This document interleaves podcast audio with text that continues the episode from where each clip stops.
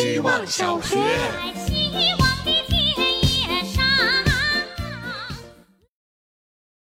大家好，我是小猪包。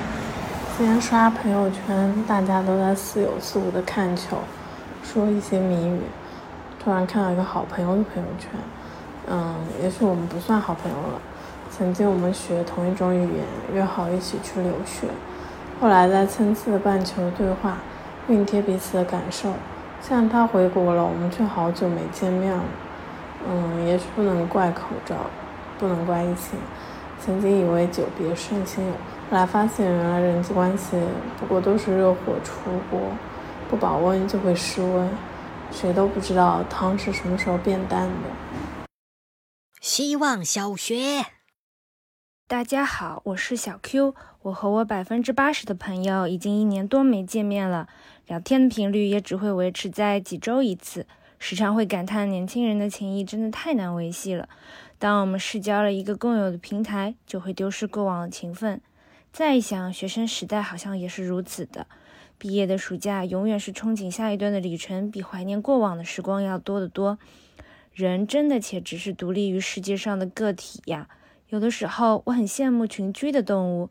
动物园里成群结队的小猫，相互照料的关系让我觉得很温暖。我希望自己能被人记得，被人记得是全世界最浪漫的事情。在有限的生命里，不相忘就没有消亡。所以在和朋友相处的过程中，从以前的被动到现在渐渐开始变得主动，主动掌握一段关系，记住更多的相处的快乐的时间，真的很重要。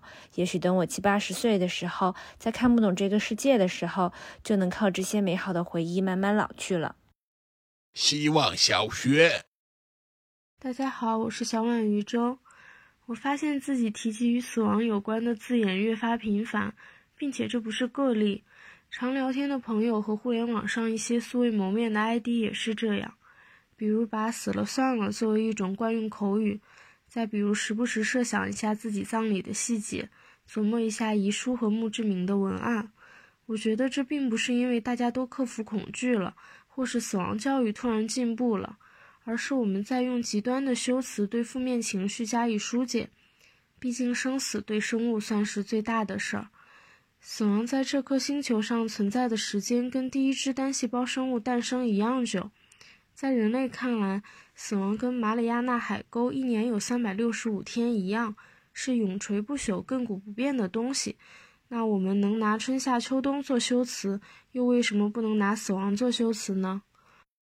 希望小学，大家好，我是小胎记。今天是小雪，每年的气温变化都不一样，每年也也都有人在预测这个冬天羽绒服的热度。今年的气温倒颇有点大器晚成的意味，到现在衣服还只是两件套。外面在下雨，这样的天气好想吃炸酱面、干拌面，也好想吃。泡菜和炸鸡。上半年梅雨季一过，我的除湿机就到了。没想到我会在这个季节用上它。客厅花瓶里的尤加利叶快两周了，空空的花瓶中只剩它一只，还挺美的。它比鲜花好养，甚至不怎么需要养。是不是热烈的就容易衰败？细水才能长长流。下次我要为它搭建舞台。下次我要专门去买它。希望小学，大家好，我是小麻球。经济效益的不好也会体现在办公室零食的减少上。于是我和同事悄悄去豪特卖买零食，回办公室的路上我们就开始吃了，没有要放在办公室一起吃的想法。我一直觉得不分享的零食还蛮好吃的。我从小就被教育要分享，要谦让，因为我们家亲戚很多，亲戚的小孩就更多了。如果买棒棒糖，我妈一定会买一大包，但最后我只能吃到一颗，而且是大家都不要的味道。每到过年的时候，外婆还会模仿我，看着一群小朋友抓走我的糖，眼睛瞪得像铜铃。我想，我不是不乐意别的小朋友拿走我的糖，我只是希望我的家人可以给我额外一颗的偏爱。但这种偏爱在我需要的年纪没有等到，现在我自己可以给自己买糖了，我都会买两包，一包用来分享，一包自己独食。不分享的零食对我来说是另一种意义的好吃。希望小学。大家好，我是小宋。我哥哥家没有一个成绩好的，包括他娶的老婆，而他孩子的成绩却异常优秀，人还乖巧懂事。记得国庆长假回家时，姑妈跟我描述她的儿子，我的哥哥这一现象时，自己也难以置信，一度觉得是不是基因变异了。这几天突然不断想起这个事，我在试图从那一天接触下来的回忆里理解那个小男孩。我的爸爸妈妈不像别人的爸爸妈妈，他们还住在爷爷奶奶那个住了几十年的家里。爸爸妈妈每天玩手机，爷爷每天三顿酒，喝饱了就睡，奶奶每天玩的不见人。这一个二个的没一个靠得住，但我不想这样，所以只能好好学习。大胆猜测，优秀和乖巧并不是基因变异，是物种感觉受到威胁了，想要变好的一种本能选择，是大脑的生存算法。希望小学。大家好，我是小杰西。最近在看一年一度喜剧大赛第二季，很多人都说没有第一季好看，因为一喜很多创作小组都有一个贯穿全程的稳定的核心，二喜没有，也不好笑。但我觉得二喜比一喜好看多了，更好笑也更打动我。每当这时候，我就会开始质疑自己的喜剧审美，是不是我太浅薄，看不懂高级的作品？不过多想几次也就和解了。尊重自己的感受就好，不需要高级审美，自己觉得好笑就行。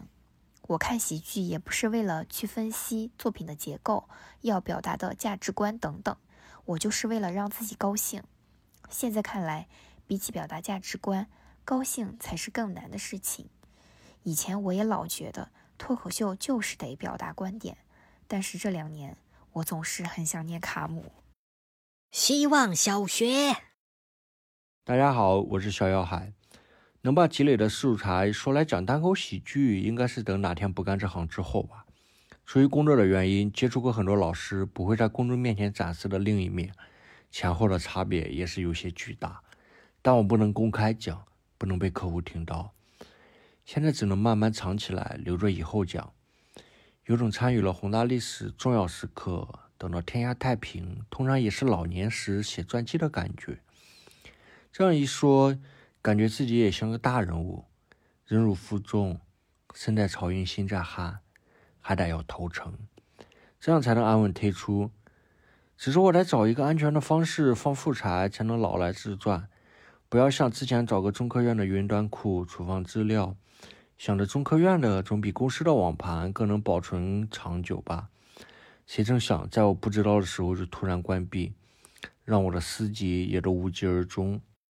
希望小学，大家好，我是小流氓。今天下午去参观了公司的工厂，看了一个产品的整个生产线，感觉真是科技改变生活。从内容物制作到灌装、包装、外包装，都是机器完成，只有最终装箱有人工参与。带我们参观工厂的是一个活泼开朗、有点社牛的大叔，他把工作流讲解得非常生动易懂。过程中能感觉到他对公司的认同感和归属感很强。返程路上，他说他已经在这家公司二十九年，基本就是公司成立就在了。好难想象能在一家私企待二十九年，也有点羡慕以前人的踏实，耐得住寂寞。我不是一个爱频繁跳槽的人，这次是时隔两年多才走。但之前一年一跳的同事也的确在薪资上和我拉开了我很难填补的差距，要完全不在意很难，只觉得总是在被推着走。希望小学，大家好，我是小芒果。上周五晚上群里不知怎么聊起地域话题，我问了一句有没有武汉的，许久不交作业不发言的零二班的小院回复了我，我们竟然在同一个区，立马加上好友，发现我们实地距离只有一点五公里。缘分让我们相遇，我们相约次日早上六点半去东湖骑车捡树叶。第二天天色刚刚破晓，小云姐姐在我学校门口等候，我远远看着不敢确定，然后相互挥手，默契的来了个拥抱。由于一些原因，骑车时间改到了下午，于是我们一起开开心心的去过早，然后在东湖骑行了三十公里，晚上又一起吃了烧烤，聊到十点才往回走。同行的学弟问他：“你们今天第一次见面，你就敢跟我们一起出来骑行啊？”我俩相视一笑，异口同声地说：“因为我们是小学同学。”这是我有生以来第一次面基网友，互联网照进现实了。加入希望小学好像产生了蝴蝶效应，我的生活变得更加有趣起来，也变得更加乐于表达和记录。最近武汉静默，今天和小圆姐姐一起喝了咖啡，又是开心的一天。